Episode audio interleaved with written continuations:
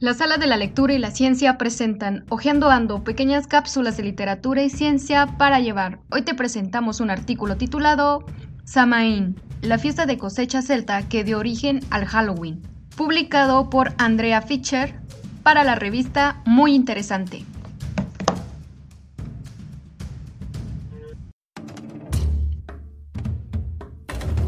Durante las noches, la luna de otoño brilla con una intensidad distinta es la época del año en la que empieza a hacer frío. Así también, los espectros y habitantes de las sombras recobran la escena nocturna. En la antigüedad, los celtas aprovechaban la bonanza que traía esta temporada para conmemorar a sus muertos. Para ellos, la división entre el mundo espiritual y el terreno era mínima. Por ello, año con año se congregaban durante Samaín, la fiesta de cosecha, para recordar a los difuntos mientras los vivos disfrutaban de comida, alcohol y danza. Pero, ¿qué es y cuándo se celebra Samaín? Originalmente, el Samaín era considerada por el mundo cristiano como una festividad pagana, a pesar de que databa de mucho tiempo antes. Fue castigada por el clero en Europa como parte de ceremonias que se alejaban de la fe, invocando espíritus malignos que mortificaban a las almas de las personas que ya habían trascendido este plano de existencia. Los festejos en torno a la cosecha, sin embargo, no se centraban en invocar espíritus sombríos, por el contrario, era un momento de reencuentro con las personas que ya habían fallecido. A diferencia del Día de Muertos mexicano, esta tradición celta se enfocaba en marcar el inicio de la temporada oscura del año que aludía al invierno. Por oscura, sin embargo, no se referían a maligno, sino sencillamente a la falta física de luz que se vive en esta temporada sobre las latitudes más altas del hemisferio norte. Las tribus celtas consideraban que esta era la más significativa de las cuatro celebraciones del Festival de Fuego. Como ocurre en el equinoccio de otoño y el solsticio de invierno, era mucho más probable que los espectros de otro mundo pudieran reunirse con sus familias en la Tierra. Por ello, los vivos sentían que era más propicio y fácil honrar a los espíritus el 31 de octubre de cada año. Así como el Samaín marca la diferencia entre el verano y el invierno, los celtas consideraban necesario realizar sacrificios de ganado para representar su compromiso con los muertos.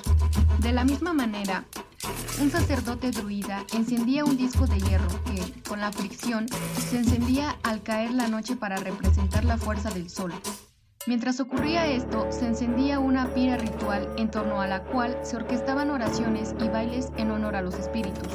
Los miembros de la comunidad que no participaran en las actividades del Samaín, según decía la tradición, quedarían malditos hasta enmendar su falta de respeto.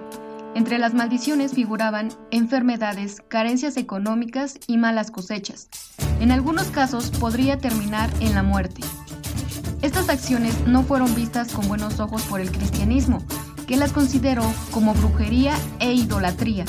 Las ofrendas y altares que los celtas erigían para Samaín fueron destruidos en algunos casos, de ahí que las ramas más conservadoras del catolicismo sigan calificando estas manifestaciones culturales como demoníacas y se les invalide incluso en la actualidad. Y ustedes dirán, ¿qué tiene que ver con el Halloween? A pesar de las resistencias religiosas, la fiesta celta del Samaín fue adoptada por los cristianos y se convirtió en Halloween. Así como sucedía en los festivales del fuego celtas, las personas empezaron a portar máscaras. La costumbre muy pronto se transformó en disfraces completos, para representar no solo espectros y seres ultratumba, sino figuras públicas y otros íconos de la cultura popular. Para ello, la antigua tradición celta tuvo que emigrar junto con los irlandeses que se mudaron al continente americano durante el siglo XIX. Aunque originalmente las máscaras y vestiduras rituales se utilizaban como protección contra los espíritus malignos, en la actualidad los disfraces se usan con fines lúdicos. Bien, la fiesta no se celebra fielmente a la tradición celta.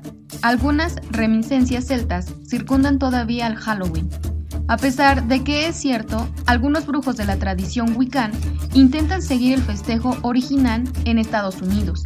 Algunas comunidades en Irlanda continúan con sus festejos que, aunque considerados paganos por un país católico, se enciende el 31 de octubre en honor a las almas que han dejado este mundo.